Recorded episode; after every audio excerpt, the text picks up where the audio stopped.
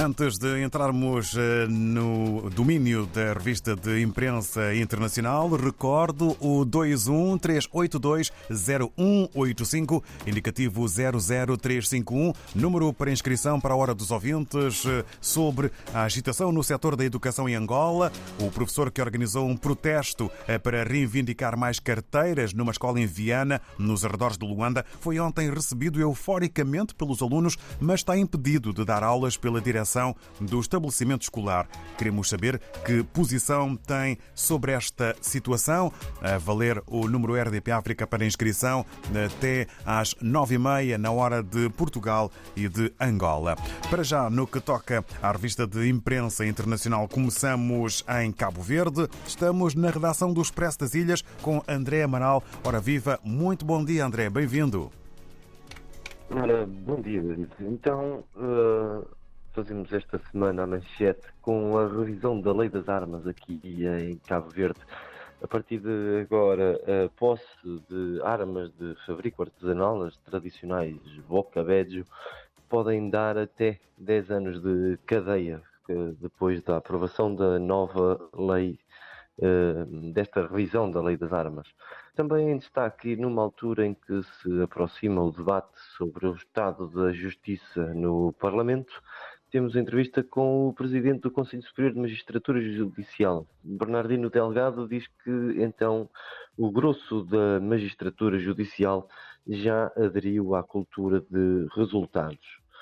Também em destaque, damos, falamos aqui de dois dias mundiais. Um que já se assinalou, outro que se aproxima.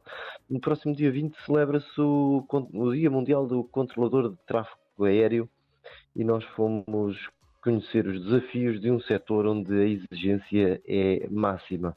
O outro dia de, que este, este Dia Mundial já uh, passado é o da coluna vertebral, uh, uma dor de quase todos, é o nome desta reportagem que trazemos na edição desta semana do Expresso das Ilhas. Mais dois temas em destaque, o primeiro sobre a alimentação, a importância da escola na alimentação de de adolescentes aqui em Cabo Verde é o tema uh, deste, desta notícia. E na cultura falamos sobre a história da educação e o lançamento do novo livro de Adriana Carvalho que utiliza a ficção como uh, fonte histórica para este seu novo livro. E são estes os títulos da edição desta semana do Expresso das Ilhas, David. Muito obrigado, André Amaral. Um abraço, boa jornada para toda a equipa do Expresso das Ilhas e encontro marcado então para a próxima semana. Tudo a correr bem. Então até para a semana, David. Até para a semana e ficamos então assim com o André Amaral a saber o que podemos ler no Expresso das Ilhas na mais recente edição. Quanto ao jornal O País, na edição de Moçambique, governo aprova proposta de lei de criação de mais 12 municípios. Ainda com destaque fotográfico, pagamento de compensação aos transportadores previsto para esta semana. E calendário eleitoral pode ser alterado devido ao atraso na chegada de material. São os assuntos eh, mais fortes que fazem manchete na capa do jornal moçambicano O País. Agora temos o país, mas de Angola. Criação de comissão para as autarquias reacende esperança do poder local no país. Ora, com eh, fotografia, o título Ministério Público exige que Lusati e pares devolvam mais de mil milhões de dólares. A imagem é de mais uma sessão à volta deste processo. Ainda na capa do país, FMI alerta para maior disciplina orçamental de Angola.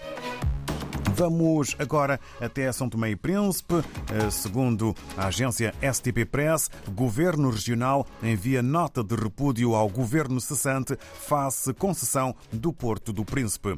E ADI denuncia compromissos fraudulentos com privatização do Porto de São Tomé. São eh, dois títulos para a imprensa são tomense que, eh, são, que foram escolhidos pela agência STP Press. Quanto à Guiné-Bissau, estamos com com o jornal O Democrata. Suzy Barbosa, ministra do Estado dos Negócios Estrangeiros e Cooperação, admite que a CDAO está em fase de reestruturação e de reformas. Um outro título avançado pelo Democrata para o PUN, Partido da Unidade Nacional, denuncia desvio de mais de 13 bilhões de francos CFA do imposto da democracia.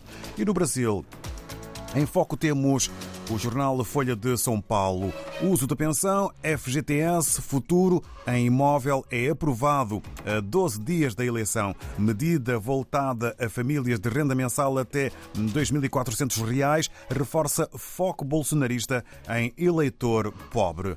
A imagem maior para o jornal Folha de São Paulo e a sua capa remete-nos eh, para a Rússia, que deixa parte da Ucrânia no escuro e eleva a tensão nuclear. Eh, corrijo, esta fotografia eh, tem a ver exatamente com o que a Rússia tem feito na Ucrânia. Ainda cidades, regressando ao Brasil, cidades podem dar passe livre no segundo turno, decide Barroso. É mais um assunto a fazer manchete na capa do jornal Folha de São Paulo, no Brasil.